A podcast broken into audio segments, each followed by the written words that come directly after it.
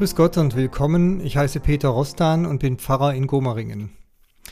Wenn Sie schon gestern hier angerufen haben, werden Sie sich bestimmt erinnern. Auch gestern ging es schon ums Gebet.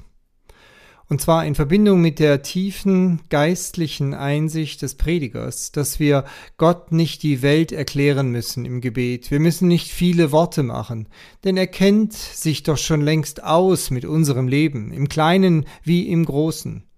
Deshalb ist oft das kurze Gebet, das von Herzen kommt, viel wertvoller als eine kunstvoll zelebrierte Litanei. Und ganz in diesem Sinne eines kurzen, aber intensiven Betens ist auch unser Losungswort von heute zu verstehen. Herr, höre meine Worte, merke auf mein Seufzen, vernimm mein Schreien, denn ich will zu dir beten. So in Psalm 5. Drei Gedanken dazu.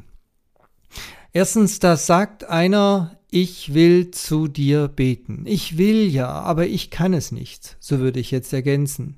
Und ich glaube, dass wir damit ganz dicht dran liegen an dem ursprünglichen Sinn dieses Satzes. Ja, Herr, wie gerne würde ich beten können, aber es überfordert mich.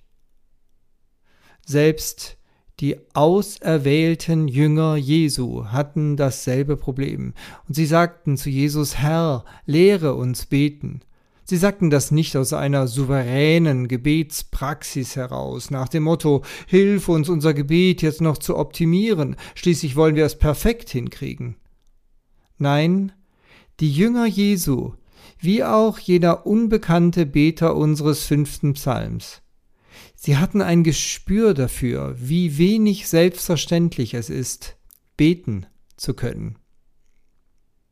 Und ich glaube, das liegt daran, weil sie ein Gespür für die unfassbare Größe und Heiligkeit Gottes hatten. Wie kann ich, kleiner, stümperhafter Mensch, mich diesem Gott nähern?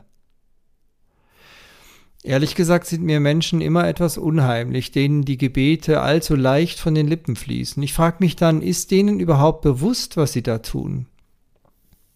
Jesus hat damals seine Jünger und letztlich auch uns das Vaterunser gelehrt. Und wenn es ihnen zurzeit genauso geht, dass sie den Eindruck haben, ich finde einfach keine Worte, ich komme nicht klar mit dem Beten, dann kann ich Ihnen genau dieses Gebet empfehlen, in aller Ruhe und Schlichtheit. Spätestens beim Satz Dein Wille geschehe werden Sie ein Gespür dafür entwickeln, eine Audienz bei Gott zu haben. Und damit sind wir beim zweiten Gedanken zu unserem Losungswort, den ich Ihnen mitgeben möchte. Anders als bei den meisten anderen Psalmen geht es hier nicht um ein gemeinschaftliches Beten im Gottesdienst. Die Psalmen sind ja alte Gebetslieder, sozusagen das Gesangbuch der Bibel, und fast immer beschreiben sie entweder Gott, indem sie ihn preisen, oder sie reden im Wir mit Gott, wenn man ja als Gemeinde sich vor Gott versammelte. Zum Beispiel im Tempel, wo viele Psalmen ihren Ort hatten.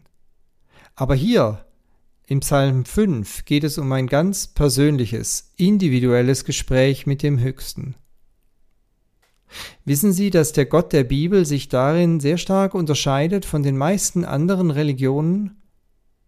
Meist geht es immer nur um ein Wir, um ein Volk, das vor Gott tritt, repräsentiert durch den Priester zum Beispiel.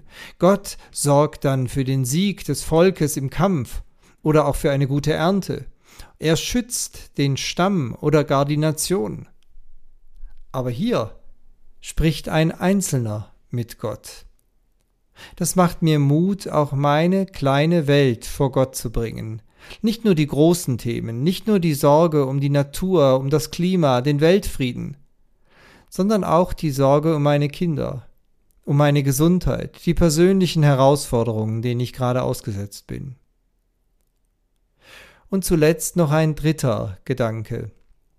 Herr, Höre meine Worte, merke auf mein Seufzen, vernimm mein Schreien, denn ich will zu dir beten.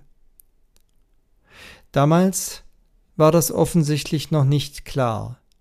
Aber wir dürfen spätestens seit Jesus Klarheit haben.